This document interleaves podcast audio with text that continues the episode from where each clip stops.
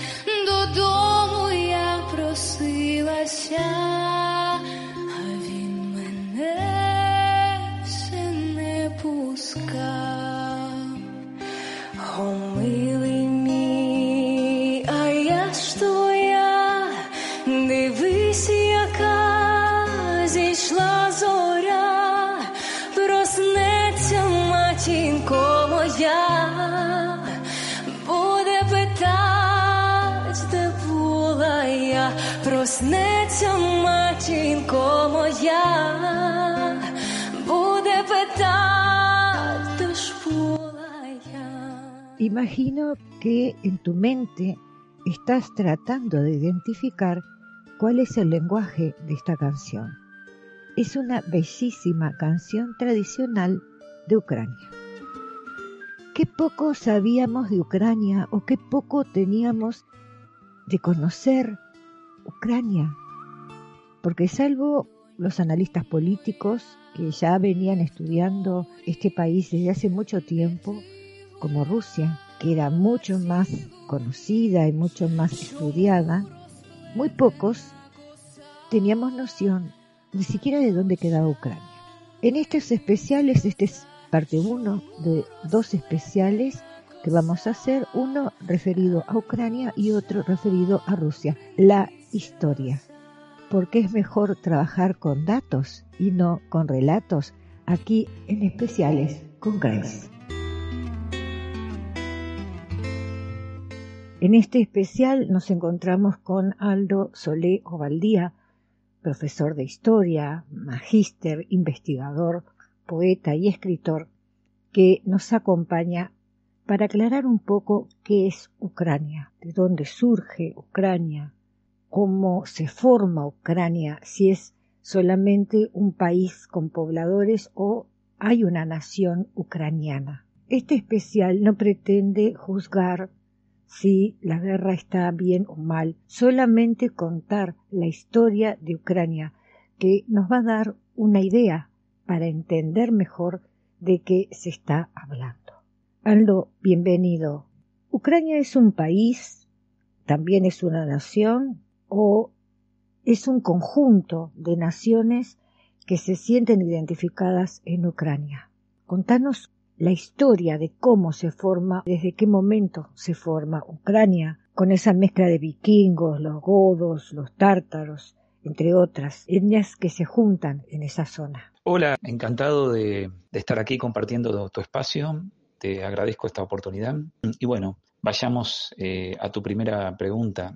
Ucrania, que es hoy, es un país eh, bastante grande, basta mirarlo en el mapa y nos damos cuenta que a pesar de que al lado de Rusia puede, puede quedar empequeñecido, pero es un país muy grande para lo que son en general el promedio de las dimensiones de los países europeos y con grandes riquezas muy variadas. Para empezar, eh, tiene todo tipo de minerales prácticamente. Habría que decir qué mineral no, no tiene, porque realmente la mayoría de los minerales necesarios para el mundo actual los, los tiene y los tiene en grandes cantidades. Pero generalmente los países mineros no tienen una agricultura generosa, eh, y en el caso de, de Ucrania es eh, prácticamente una excepción.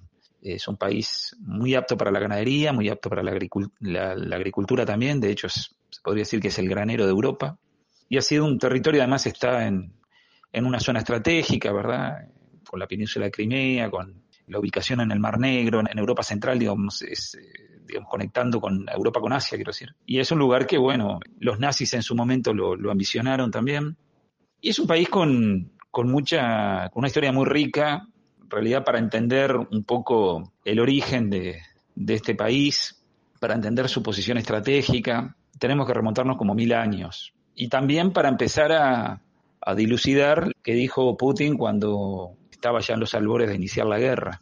En realidad todas las guerras se fundamentan con disparates, siempre se dicen disparates. Se dicen anacronismos, por ejemplo, ¿no? Y Putin eh, está claro que o desconoce la historia de su propio país en relación con, con Ucrania, o habla para un público que él confía que no sepa mucho de historia. Él, entre las cosas que dijo, aseveró que Ucrania era una creación de Rusia. Bueno, en realidad eh, los hechos históricos demuestran todo lo contrario, pero en todo caso él en esa expresión también da a entender la nostalgia de tiempos imperialistas, de tiempos soviéticos, recordemos que él es un agente de la KGB, fue un agente de la KGB, se formó en, en la lógica maquiavélica de la Unión Soviética, que a su vez era heredera de esa política maquiavélica de, de los Ares, eh, en la cual Ucrania era una más de las uno más de los países, digamos, o los ucranianos eran uno más de las naciones que estaban siempre amenazados y bajo el yugo de, de Moscú en sus distintas variantes. Y que la caída de la Unión Soviética, bueno, generó pérdidas, evidentemente, para Rusia, pérdidas estratégicas, pérdidas de aliados, pérdidas económicas, recursos muy valiosos, posiciones estratégicas muy valiosas, que hoy se intentan recuperar y se intentan recuperar de la forma que desde Moscú se ha hecho siempre, que es a través de la fuerza. Pero vayamos a esta expresión de, de Putin y, empecemos por ahí, ¿no? Tendríamos que remontarnos al 860, donde varias tribus bálticas, finesas y eslavas, bajo la conducción de un caudillo que se llamaba Ryurik, fundaron la ciudad de Novogorod. Eh, estamos hablando de gente básicamente de, origen vikingo, ¿no? Los vikingos se expandieron por muchos lugares, llegaron al Mediterráneo, este, se establecieron en, lugares como Sicilia, ¿no? Por el año 1000, anduvieron por Canadá y se iban mucho hacia, hacia el, el oeste también, ¿no? Ahí se, se encontraban, en ese avance hacia el, hacia, hacia el oriente, digamos, este, se, se encontraban con tribus de origen mongol, que ellos llamaban los tártaros, y a su vez esos pueblos mongoles los llamaban en términos general, genéricos Rus, y de ahí viene la palabra Rusia. Pero fíjate tú que al poco tiempo de, fundar la ciudad de Novogor, Novogorod, en el 860, ¿m? ya en el 882, o sea, 22 años después, esta misma gente decide fundar otra ciudad más, que es la ciudad de Kiev, porque la encuentran ubicada en un lugar, este, la- la- digamos, encuentran una ubicación estratégica más significativa como para fundar otra ciudad, y ahí es donde fundan la ciudad de Kiev. Esto es muy importante decirlo porque estamos hablando de la fundación de ciudades en plena Edad Media, de hecho en plena alta Edad Media, cuando nosotros acostumbramos a decirlo, los profesores de historia acostumbramos a decir que la sociedad medieval se, ruralizó, ¿verdad? En contraposición a lo que era la, la cultura de ciudad de los, de los romanos, que a todo, en la medida que avanzaban fundaban ciudades, o la cultura de las polis griegas.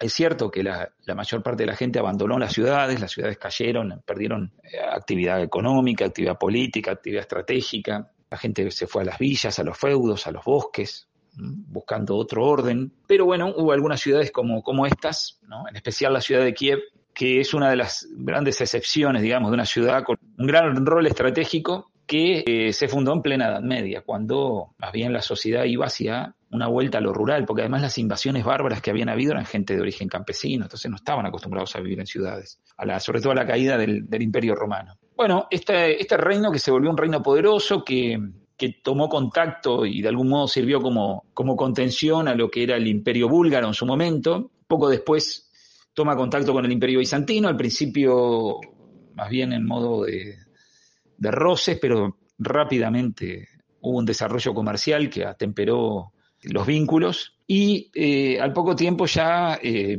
el reino de Kiev había desarrollado una diplomacia bastante activa que permitía, por ejemplo, casar a sus príncipes ¿no? con reinos antiguos y reinos eh, poderosos. El primer caso se dio cuando quien sería después Vladimiro I, rey de Ucrania, en su momento era un príncipe, se casó con Ana, la hermana de la- del emperador biz- bizantino Basilio II.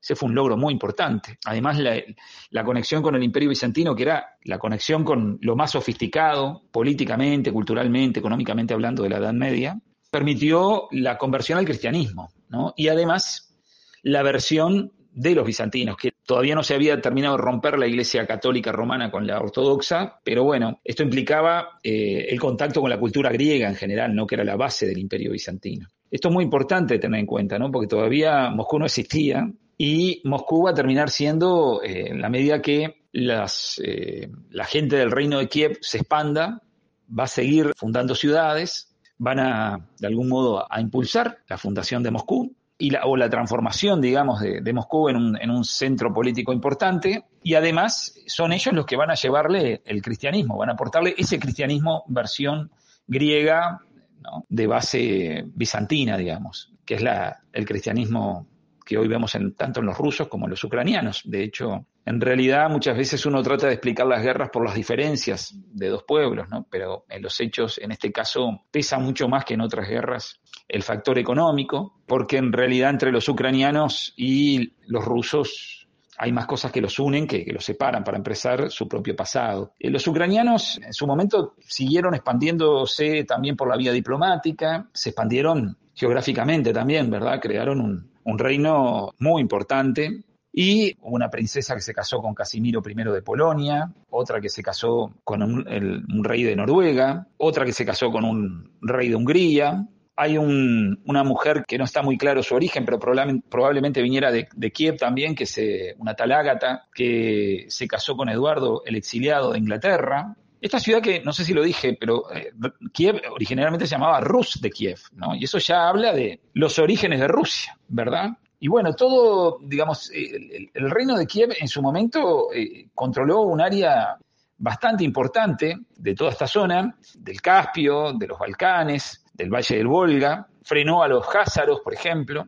este, que eran uno de los pueblos este, más aguerridos que, amenazaban en la zona. Y después, como todo, eh, entró su declive, luchas internas, que hizo que, se fraccionara el reino, pero para ese entonces, bueno, Moscú ya tenía su propio poderío que lo, lo, haría después hacerse conocer como la tercera Roma, ¿no? Después de Roma y Constantinopla, ¿verdad?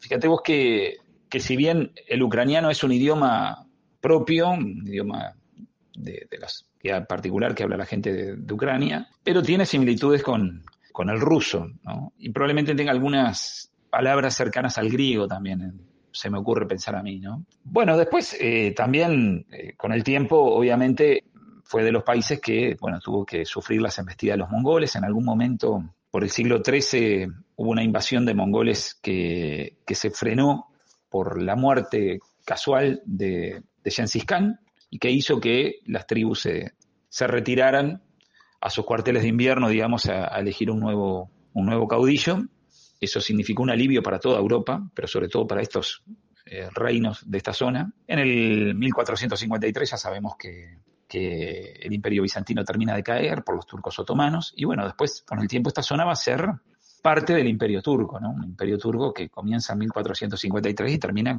con el final de la Primera Guerra Mundial. Los nacionalismos entonces en esta zona han estado siempre a flor de piel. Y sobre todo al final de la Primera Guerra Mundial, donde emergen muchas naciones que estaban sometidas. No hay que olvidarse que se desploma el imperio turco, pero también se desploma el imperio ruso y se desploma eh, el imperio austrohúngaro, que eran todos imperios que sometían a otras naciones y donde había ahí a flor de piel un nacionalismo de cada una de ellas, un poco influenciado por la moda cultural de la época, que era el romanticismo, y que a veces también en, la entreguerra se expresó con, con mucha violencia. Después la Unión Soviética va a volver a, a, a incorporar, digamos, a estas, a estas naciones. Y bueno, el deseo este, de mantener su propia independencia está claro, ¿no? Porque la realidad es que cuando implosionó la Unión Soviética en el 91 y se le dio la libertad de, elegir si querían formar parte de una federación rusa, Ucrania, que uno diría desde el punto de vista cultural sería el primer país, de repente junto con Bielorrusia, ¿no? Que, que está ahí al lado, que tienen un pasado cultural bastante común, uno, uno diría, bueno, tendría que haber sido Ucrania un país que, que habría querido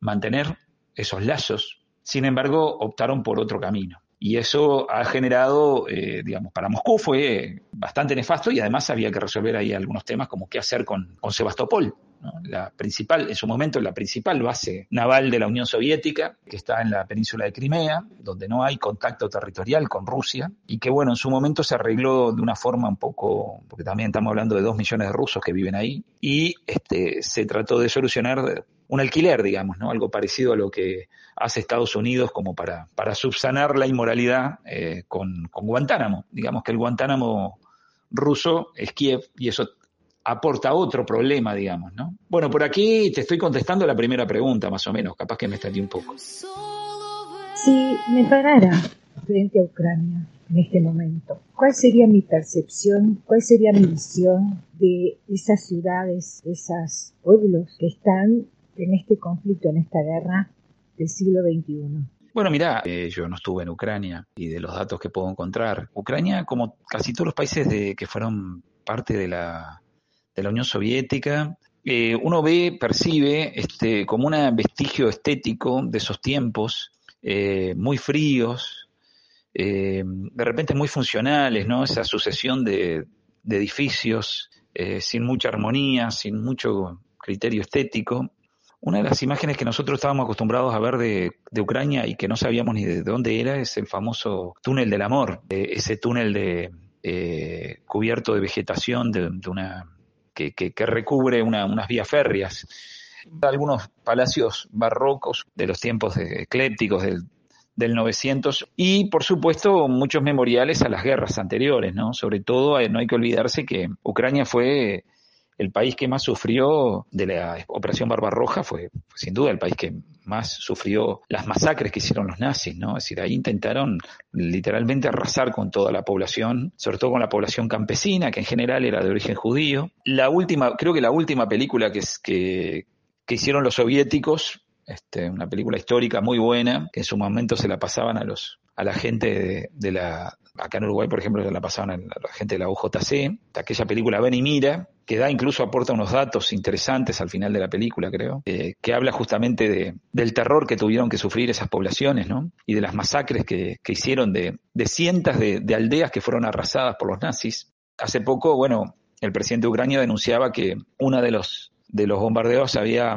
había destruido un memorial muy significativo que, que, recordaba las víctimas en ese país de, la invasión nazi. Que por supuesto ahí vemos otro anacronismo, porque Putin ha, querido justificar esto también diciendo que está luchando contra el fascismo, una, una expresión totalmente trasnochada, pero que quizá rememore un poco la, la, la glorificación de Rusia en los tiempos que, que, terminó luchando contra los nazis, ¿no? Porque recordemos que al principio pactó y, y, se entendió muy bien con Hitler. Stalin se entendió muy bien con Hitler, ¿no? Pero bueno, decir que, que hoy se lucha contra el fascismo, cuando se está destruyendo memoriales contra las víctimas de, de, la invasión nazi, o cuando no hay que olvidar que gran parte de la población ucraniana es de origen judío, el presidente es judío, gran parte del, del gabinete ministerial son judíos, es otro de los, de, de los eh, argumentos totalmente infundados y que, y que parecen propios de, de alguien que no se pensó, no se preocupó demasiado por argumentar esta,